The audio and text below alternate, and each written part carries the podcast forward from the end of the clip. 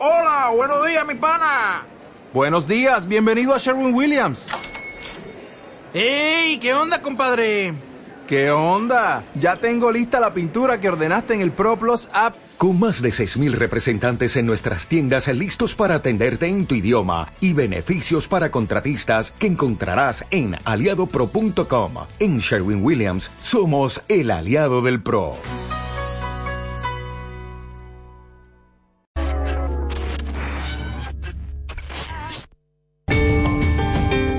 Radio Castilla-La Mancha. La radio que te escucha.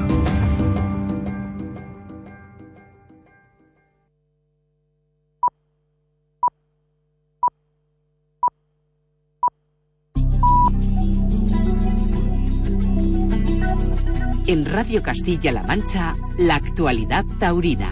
Muy buenas noches, es tiempo de toros en Radio Castilla-La Mancha. Comenzamos el repaso a la actividad en los ruedos durante el fin de semana por Chinchón, donde este domingo se celebró el tradicional festival que este año llegaba a su 97 edición. Con reses de Antonio Bañuelos actuaron Manuel Escribano, que fue ovacionado, Silencio para Andrés Palacios, pasearon una oreja López Simón, José Garrido y el novillero Álvaro Chinchón, fue ovacionado Álvaro Lorenzo y paseó dos orejas Aitor Fernández. También se celebró un festival en Samadet en el que resultó herido en el muslo izquierdo Marc Serrano. Octavio Chacón y Rocío Romero pasearon dos orejas. Y en Cadalso de los Vidrios se celebró una novillada en la que triunfó Sergio Rodríguez, que paseó tres orejas. Álvaro Alarcón consiguió un trofeo y Daniel Pérez fue ovacionado. Y en Tafalla, novillada matinal en la que salió a hombros Diego García. Y de la jornada del sábado destacar el triunfo de Finito de Córdoba en el Coso de los Califas cordobés, donde celebró sus 30 años de alternativa. Cuajó al cuarto toro de Fuente Imbro en una faena premiada con las dos orejas. En Novillero Lagartijo paseó tres orejas y Rocío Romero fue ovacionada. Y el sábado también hubo toros en Tafalla donde cortó una oreja Javier Orozco. En Niebla triunfaron Manuel Escribano, David Galván y López Simón y en Tomelloso se celebró una novillada en la que Sergio Felipe paseó tres orejas y José Rojo y Víctor Hernández una. Hasta aquí la actualidad por hoy. Les dejamos ya en compañía de José Miguel Martín de Blas con Tiempo de Toros en Radio. Que pasen una feliz noche.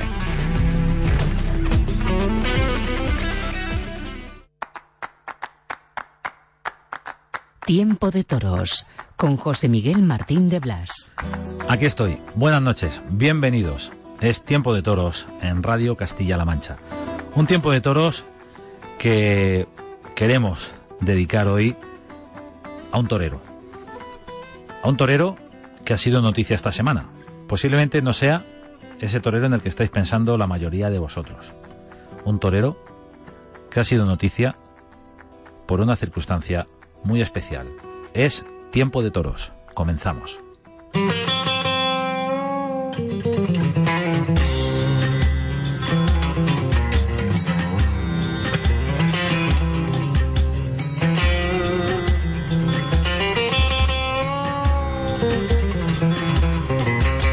Nació en Madrid.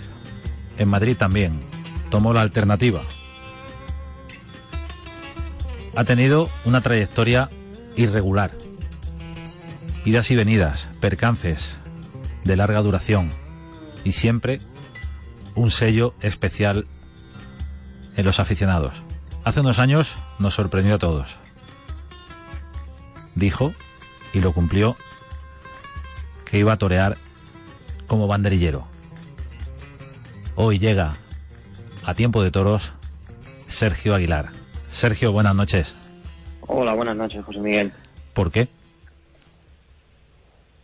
¿Por qué? Bueno, pues eh, las circunstancias de, de, cada uno, las circunstancias de la vida y, y sobre todo pues eh, un sentimiento como, como persona y como torero que, que me ha hecho tomar esta decisión, ¿no?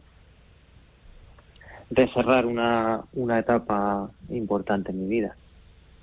Una etapa en la que habrás eh, notado ese cariño del público y esa admiración del público por lo, lo, que hacías en esta ocasión de plata, ¿no? Sí, eh, bueno, cuando tomé la decisión de, de hacerme torero de plata, pues eh, también recibí mucho cariño de los aficionados y, y sentí no lo que pues la huella que había dejado en ellos como matador y durante estos años me lo han, me lo han transmitido pues prácticamente te diría de todos los días cada vez que llegaba a la plaza o que salía y, me lo decían y me, llenaba de orgullo no eh, todo ese cariño. De ahí que pues cada tarde fuera una responsabilidad porque sé que se me, se me miraba pues tanto los toreros y compañeros como, como los aficionados y, y he intentado cada día hacerlo lo mejor posible ¿Fue muy duro para ti, Sergio, eh, tomar la decisión de, torear como banderillero? Sí que lo fue, sí que fue fue difícil. Fue, yo creo que la decisión más, más dura ¿no? de, mi vida, la de pues decir un poco que, que no a lo que más me llenaba. ¿no? Eh, eh, en definitiva, me seguía poniendo delante el toro, pero no, no de la misma manera. Entonces, para mí sí, sí fue muy duro aquella, aquella decisión. ¿No te has sentido cómodo? Sí, una vez eh, inicié este, esta nueva andadura, sabía cuál era mi rol y, y ya te digo que, que, he intentado ser lo, lo más profesional posible tanto si iba con una figura del toreo como con las que he ido, como si iba con un novillero, ¿sabes? Entonces, de hecho, pues cuando iba con, con novilleros o con matadores de toros más jóvenes, pues intentar ayudarles y apoyarles con, con la experiencia que uno ya tiene eh, lo máximo posible. Cómodo, sí que me he sentido cómodo con los compañeros, ya te digo, con los aficionados y, y demás, y, y, siempre muy consciente del, del rol que me tocaba Luego ya pues es diferente lo que uno siente delante del toro de una manera o de otra. Podemos eh, deducir, eh, Sergio, que, que ahí también late eh, en tu propia pelea interna, en, en tu mente, en tu alma, los motivos de esta decisión de dejar de torear como banderillero. Mm, no, no te diría que eso es, es, es que la, la, decisión, pues al final se juntan muchos muchos factores, yo creo, no, no, es uno solo, pero sí es verdad que, que lo que uno internamente siente es, es muy importante, muy decisivo eh, para haber tomado esta decisión, ¿no? ¿no? No quiero ser ambiguo contigo ni, ni que la gente no me entienda, pero, pero sí que es cierto que, que no hay solo un motivo para decir, pues, eh, esto había que dejarlo, esto... Eh, no sé, no sé bien cómo decirte. Eso supongo que, te lo habrán preguntado ya. Eh, ¿Implica de alguna manera una vuelta a vestir de oro? No, no, no, no, porque para volver a vestir de oro es, es, muy difícil. Eh, hay que estar muy mentalizado, hay que estar muy preparado. Eh, yo creo que es una etapa que, también se cerró en, en su momento y también es cierto que nunca podré dejar de decir que soy torero y, de sentirme torero porque eso sí que lo llevo dentro y, sí que en el campo pues seguiré toreando y seguiré eh, cogiendo la muleta como he hecho estos años porque realmente me, me llena muchísimo, ¿no? Eh, pero una reaparición lo veo muy muy lejano. no, no, está en, mi mente ahora mismo. Estamos hablando con Sergio Aguilar. Es tiempo de toros en Radio Castilla-La Mancha. Sergio Aguilar, matador de toros. En las últimas eh, cinco temporadas ha actuado como banderillero. Sergio, te pudimos ver hace tres años eh, como matador en el Festival de Illesca. No hubo suerte ese día en, en, aquel Festival de la Lotería, pero ¿ha sido la última vez que has toreado en público? Como matador. Sí, sí, ese fue, fue el último el último festejo como, como matador, como bien dices. Fue un festival precioso y, y que bueno, pues se podría haber repetido, ¿no? Porque la verdad que tuvo mucho éxito y, fue muy bonito, pero luego las circunstancias, el COVID, todo este tipo de cosas, pues no, no, han dejado que, que, se vuelva a hacer, pero, pero fue una cosa muy bonita, muy especial. Y es cierto que no tuve suerte ya desde por la mañana con, con el animal que me tocó, pero, pero bueno, no pasa nada y yo creo que se disfrutó, se disfrutó mucho y, yo lo disfruté mucho eh, durante todo el día. Recordamos que aquel festival estaba, en ese cartel estabais eh, toreros, matadores de toros que, que en la actualidad estáis como banderillero, o estabais, hay que hablar ya en pasado. Sergio, José Antonio Carretero, Miguel Martín, Rafael González, Sergio Aguilar, o sea, matadores de alternativa que, que ese día dejasteis la plata para, para encabezar la cuadrilla. ¿Se mira al toro distinto cuando, cuando uno es matador? ¿Se piensa en, la embestida de otra manera a, cuando uno tiene que actuar como subalterno, como banderillero? Sí, sí, sí, sí. A mí estos eh, cinco años me han servido para aprender muchísimas, muchísimas cosas desde otra perspectiva. Porque, claro, yo solo la veía desde la perspectiva del matador y, y, la, y he aprendido muchísimo eso sí que eso sí que lo agradezco porque han sido unos años de, un gran aprendizaje.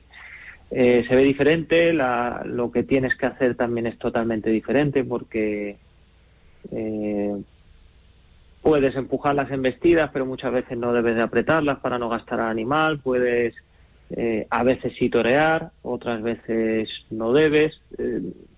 Necesitas tener mucha medida en lo que haces o por lo menos yo lo he intentado, tener mucha medida, pues unas veces para enseñarle el toro al torero, otras veces para que no lo vea el público, otras veces para que el animal rompa más, eh, dependiendo mucho de, la tarde, de con quién mm, estés toreando, de, de muchos factores, eso sí eso sí que es, interesante porque en, poco la labor, o sea, en poco tiempo que está uno delante, pero esa labor sí, sí que es muy buena. Así, de golpe y a bocajarro, ¿con qué toreros has, has toreado? Con José Tomás, con Álvaro Lorenzo, con Alejandro Talavante, con el Juli, eh, con Roca Rey este año pude torear y bueno, con Joselito Adame, con, muchísimos toreros. me, estás haciendo, me estás haciendo carteles de beneficencia, Sergio. Sí, sí, sí, sí, sí. La verdad que he tenido suerte de, ir con, toreros muy, muy, muy importantes y, y bueno, que han confiado en mí que, y que me he sentido, ya te digo que muy, muy respetado, ¿no? Y, y este año incluso, pues, eh, he podido torear bastante y, y, yo creo que tener muy, muy, muy buenas tardes. Así a modo de curiosidad y ahora ya entramos en otra, cambiamos de tercio inmediatamente. Eh, ¿Es lo mismo eh, o qué diferencia hay entre lidiar un toro para el Juli o para José Tomás? Si es que hay alguna. Bueno, eh, el maestro José Tomás pues nos une una relación especial por porque nuestro maestro también fue fue el mismo fue Antonio Corbacho y, él tuvo unas palabras muy bonitas cuando cuando coincidimos antes de torar en Granada y, me dijo que veíamos el, el, toreo de la misma manera y que no hacía falta que me dijera nada, ¿no? Y, y en Granada fue así, le lidié el toro que le cortó el rabo y, y ciertamente no, no me dijo absolutamente nada. Estuvo grandioso y, y bueno, yo creo que, eché una buena tarde y, y, supe entenderle. Y con el Juli, pues eh, es un torero con muchísima raza, que todo el mundo conoce y lo es para todo. Entonces está muy vivo, muy pendiente de, del animal, es un torero que no le gusta que, se aprieten los toros y, que quiere estar enseguida en la cara, entonces pues sí, sí que hay diferencias entre unos y otros. Cambiamos de tercio. Sergio Aguilar, matador de toros, toma la alternativa en Madrid, de manos de Joserito, con una corrida de Pablo Romero. Pero antes de llegar a ese momento de la alternativa, ¿qué había pasado en tu vida, en tu carrera? Sergio, vamos a, a refrescarle la memoria a todo el imperio. Como novillero, ¿quién era Sergio Aguilar? Bueno, pues eh, pronto empecé a, a funcionar, como se dice, y, en el primer año toré bastante con, un encuentro mundial de novilleros que, se realizaba en aquella época. Al año siguiente volví también y debuté en Madrid y ahí tuve mi primera lesión fuerte que fue un, triunfo importante, corté una oreja y podía haber salido a hombros, pero pero me partió la rodilla y ya, ya empecé con, con los parones, ¿no? Y, Estuve 11 meses parado, luego volví y volví a coger otro ambiente bueno que y demás, pero tuve una lesión en el, en el cuello, en las cervicales, que me tuvo otros seis meses parado y bueno, hay una carrera de, de altibajos con muy buen cartel hasta que mm, con Antonio Corbacho fui a una novillada a Madrid a principio de temporada y, y estuve muy bien, la verdad. Y él entró a, a negociar con los Lozano y, y les dijo, le ofrecían dos novilladas en San Isidro y él dijo que no, que tenía que tomar la alternativa y, y así arregló, la arregló. Y, y bueno, pues ahí, ahí empezó mi nueva etapa como matador de toros. No se andaba con chiquitas Antonio Corbacho, ¿eh? Con ninguna, con ninguna. Apostaba, Con ninguna. apostaba, apostaba porque sabía lo que tenía entre manos siempre. apostaba fuerte. el- yo te puedo hablar de, de mi caso, claro, que, que, él tenía mucha confianza en mí, sabía que a mí no, no me pesaba el toro y que, y que estaba preparado para hacer cosas importantes.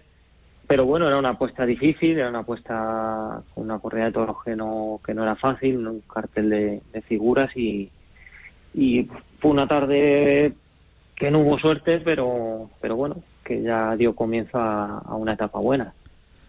¿De dónde te viene a ti la afición? ¿Cómo empiezas a, querer ser torero? ¿Dónde empieza Sergio Aguilar?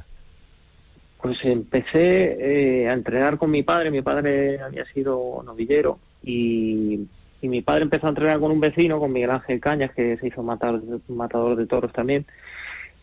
Y, así, así empecé. Empecé un poco entrenando con ellos, medio en broma, medio en serio, y, y siempre me había gustado, pero, pero hasta ese momento pues no, no me había decidido. Y, y a partir de ahí eh, comencé realmente mi, mi andadura. Ya entré en la escuela de Madrid y, y de ahí para adelante, donde viví momentos muy, muy bonitos en la escuela.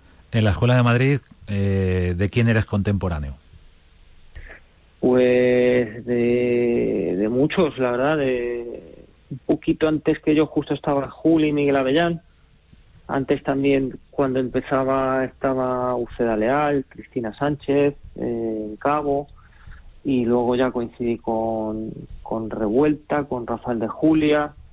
Eh, sí, con, ese tipo de toreros. O sea que, que una, etapa muy buena de- de la escuela.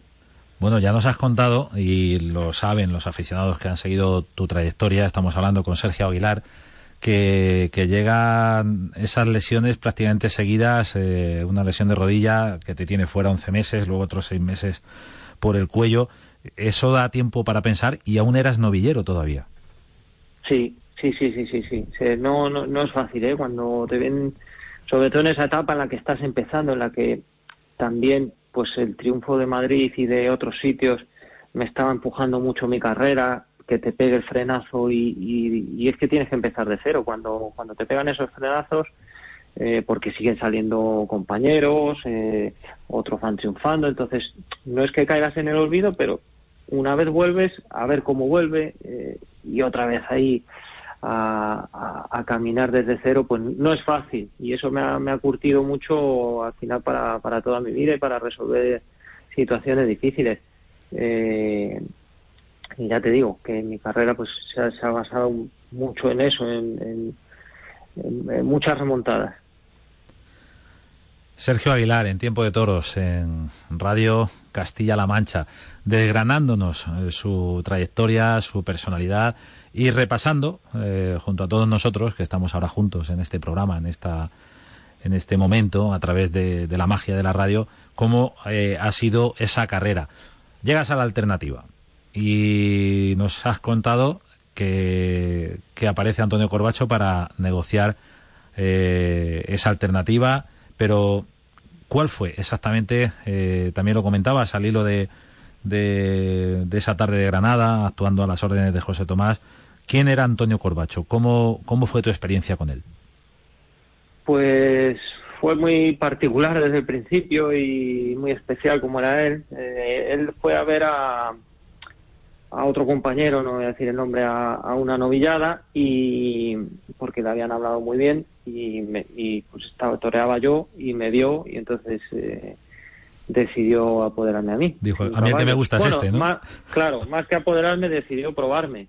Yo estaba sin caballos y, y, me llamó un día por teléfono a mi casa, que en esa época no, no, había móviles, prácticamente y, bueno, lo primero que hizo fue regañarme porque había sido muy difícil localizarme y, me llevó al campo a, a, lo de Juan Pedro Domecq a, torear unos toros directamente, directamente a torear toros y, y a probarme. Y claro, para mí, pues yo había toreado orales y delante de toros no, no me había puesto, entonces, pero bueno, lo, creo que lo resolví bien, él estuvo encantado y, y a partir de ahí empezó nuestra relación que, que duró mucho tiempo, la verdad, duró mucho tiempo, estuvimos eh, siete años juntos eh, con un parón entre medias porque él seguíamos en contacto, pero él tuvo que ponerse a dirigir otra vez la carrera de José Tomás, entonces eh, seguía el contacto, pero pero él estaba más dedicado a José Tomás como es normal y, y eso y luego volvimos cuando lo dejó el maestro volvió a apoderarme y, y bueno pues eh, muchas cosas vividas muchas mucha sabiduría la que él tenía y la que yo pude y de la que yo pude extraer muchas cosas. ¿Y cuál era esa sabiduría, esa, ese concepto de la vida y del toreo de Corbacho? Pues es sobre todo un, respeto máximo a, al toro, ¿no? Y a, y a lo que significa ponerte delante de un toro, que no es solamente torear, no es solamente triunfar, sino eh, es eh, dar tu vida por, por el toro, darla en el entrenamiento, darla en la plaza y nunca abusar del animal. Eh, esto es un concepto muy puro y muy y muy espiritual de alguna manera ese concepto ético es el que sustenta la tauromaquia en sí. Eh, esa ética del torero que ofrece su propia vida al toro es, eh, entiendo yo, la razón de ser del toreo y de la tauromaquia. Sin eso es muy difícil defenderla. Así es, así es. Ya te digo que, que y, una de las cosas con las que yo más estoy de acuerdo con él es, es en la de no abusar del animal. Eso cuando un animal eh, da lo que tiene pero no puede, es mejor no abusar, no, no meterse en unas distancias, unas unas ventajas que no que te pueden llevar a un triunfo pero no pero no llevan a una realidad ni a un ni a lo que significa esto, ¿no? Entonces, eh, en eso es en lo que yo más más comulgo ¿no? con, su filosofía. ¿Esa filosofía te ha forjado? ¿Te ha, ha guiado tu camino constantemente? Sí, la tengo, yo lo tengo interiorizado y todo lo que he intentado hacer siempre es a, a base de, de esa pureza y tanto pues, todo, todo lo que hago en mi vida, tanto dentro del toro como fuera. Intento ser lo más lo más cabal y lo más puro posible porque eh, con el tiempo siempre siempre me ha dado recompensas. Al principio es más duro, pero luego con el tiempo sí que sí que es cierto que, me llevo la recompensa, igual que me la estoy llevando ahora también de, recibir el cariño de, tanta gente que me está llegando y, bueno, que hasta me sorprende. Estamos hablando con Sergio Aguilar. Hemos hablado de sus inicios, de, su último momento como banderillero a raíz de esa decisión que eh, Sergio has hecho pública de dejar de torear eh, ya. Quiero insistir en, en, ese momento de forja con, con Antonio Corbacho, aunque eh, estuviste siete años con él, no, no más, quiero decir que no ha sido toda una vida, pero, pero sí suficiente. Cuando Antonio Corbacho te decía las cosas que te decía, tenía una gran ventaja, porque lo que decía estaba demostrado que no era imposible, porque estaba José Tomás toreando. Efectivamente, efectivamente, José Tomás marcó, marcó el camino, incluso le marcó el camino a él también, porque lo decía que él también aprendió mucho de José Tomás. él tenía muy claro lo que su concepto pero claro, el maestro lo desarrolló de una manera que, superaba muchísimos límites, con lo cual... Superaba lo que eh, imaginaba Corbacho. Sí, sí, sí, es que al final pues uno puede ver el toreo de una manera, pero cuando se interpreta así, pues es, es muy difícil llegar a eso. Entonces, eh, hasta para Antonio, pues fue fue una experiencia que, que, le hizo aprender y que a él y a, y a todos los que vemos el toreo de esa manera. ¿Y cómo es el toreo de esa manera? Pues, ¿cómo te puedo decir? eh, ya te digo, es una, es una forma de vida, una forma de vida, es,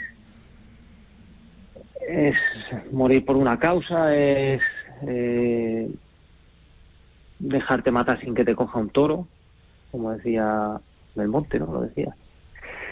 Eh, es, eh, es la pureza extrema, ¿no? De, de, lo que de lo que tú le ofreces, porque es ofrecer una muleta a un toro y, y no desplazar una embestida, sino realmente intentar traerla, intentar llevarla y, y templarla, ¿no? Eh, todo lo que sean desplazamientos, todo lo que sea movimiento, pues no está dentro de, de, este concepto. No está en ese manual de instrucciones, como tampoco está quitarse si viene el toro, por claro, ejemplo. Eh, sí, por, es que si te quitas, pues bien, oye, pues no te ha cogido, muy bien, no, no te tacharían de torpe o lo que tú quieras, pero, pero claro, se pierde toda la, la realidad de lo, de lo que tú estás en un principio mmm, enseñando, ¿no? O sea, cuando tú te descaras con un toro y realmente le echas la muleta para, para citarlo, pues ahí hay mucha verdad. Pero claro, en el momento en el que te mueves, se acaba todo. Tienes que tragar, tienes que hacerlo de tal manera de que no te coja, porque tienes que tener mucho conocimiento y, y mucho valor para esperar a que, a que el toro meta la cara.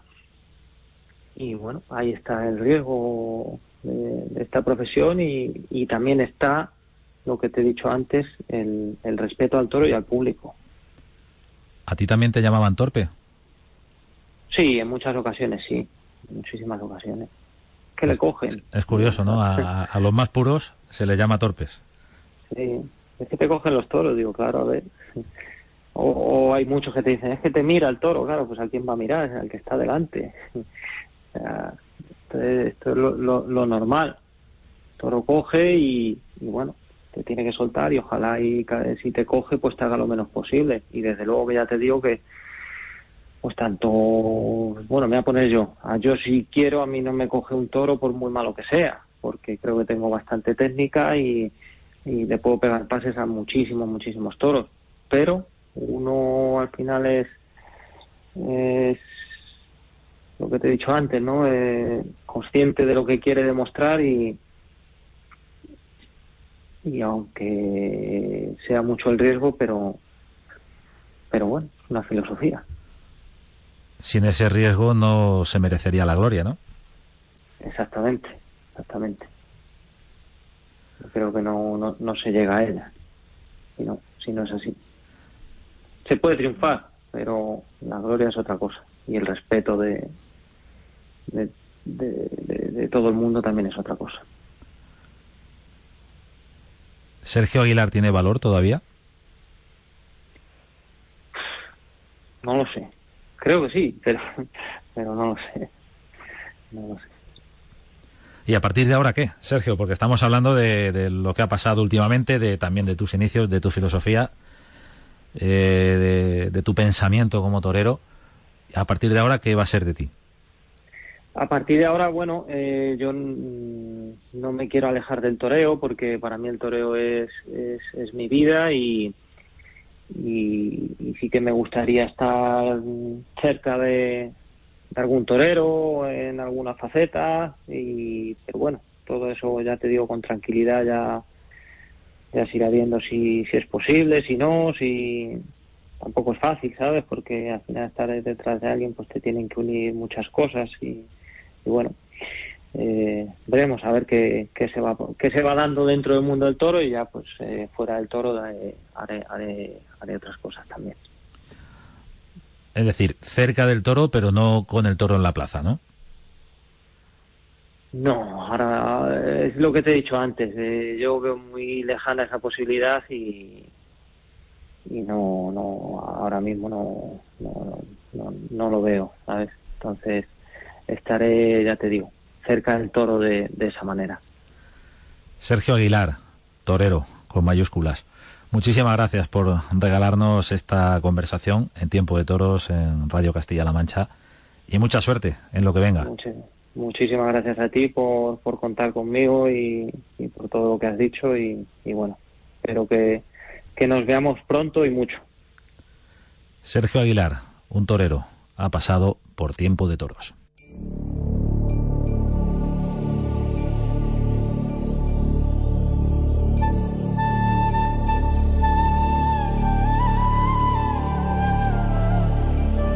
El respeto al toro, la ética, entregar la vida al toro, no abusar del toro, la filosofía de un torero de una pieza. Sergio Aguilar, noticia esta semana y en este programa en el que pretendemos aportar una mirada distinta sobre la tauromaquia, hoy protagonista. Muchas gracias a todos por acompañarnos. Tiempo de toros en Radio Castilla-La Mancha.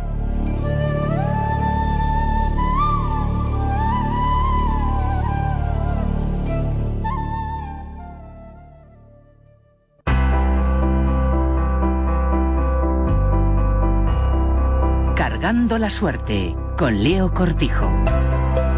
Si les preguntara qué tienen en común toreros como Diego Mazquiarán Fortuna, Nicanor Villalta y Martín Agüero, ¿qué me dirían?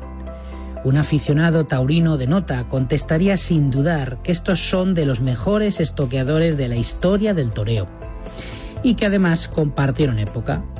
Fue en los felices 20 del siglo pasado, momento en el que uno de nuestros protagonistas brilló con luz propia, como uno de los nombres más ilustres de este conspicuo arte. Martín Agüero nació en Bilbao y su afición por los toros germinó siendo muy joven, mientras vendía bebidas en un puesto del coso de Vistalegre. En 1922 debutó con picadores en la Plaza de las Arenas de Barcelona para lograr un triunfo rotundo que le lanzó como novillero. Fue líder del escalafón hasta la tarde de su alternativa en Málaga con toros de Pablo Romero, en agosto de 1924.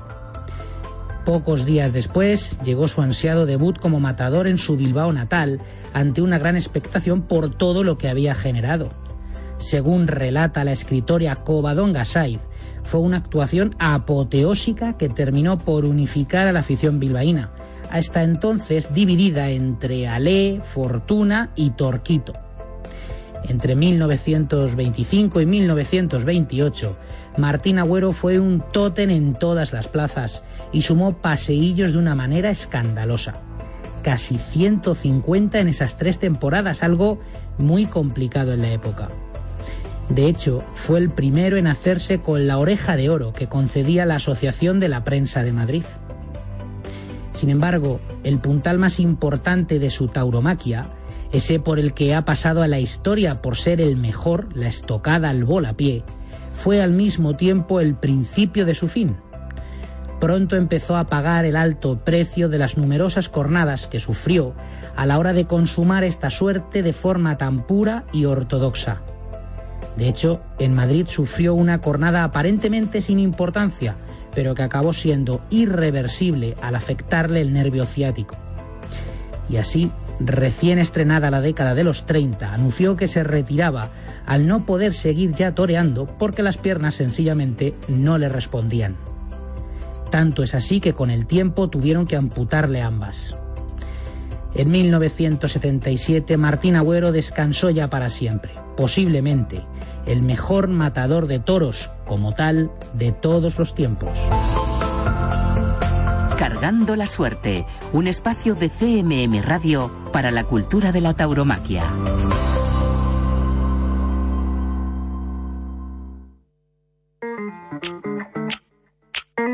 En CMM Radio recordamos lo mejor que tenemos. Un recorrido por los programas de la radio de Castilla-La Mancha Media. On my mind, on my mind, on my mind, on my mind, there's a thing can't explain. And I'm quiet, yes, I'm quiet, very quiet, really quiet, most of my time.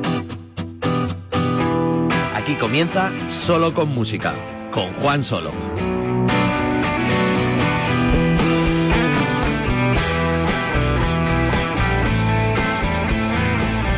Hola, muy buenos días. Gracias por elegirnos, por acompañarnos un domingo más, solo con música en Radio Castilla-La Mancha.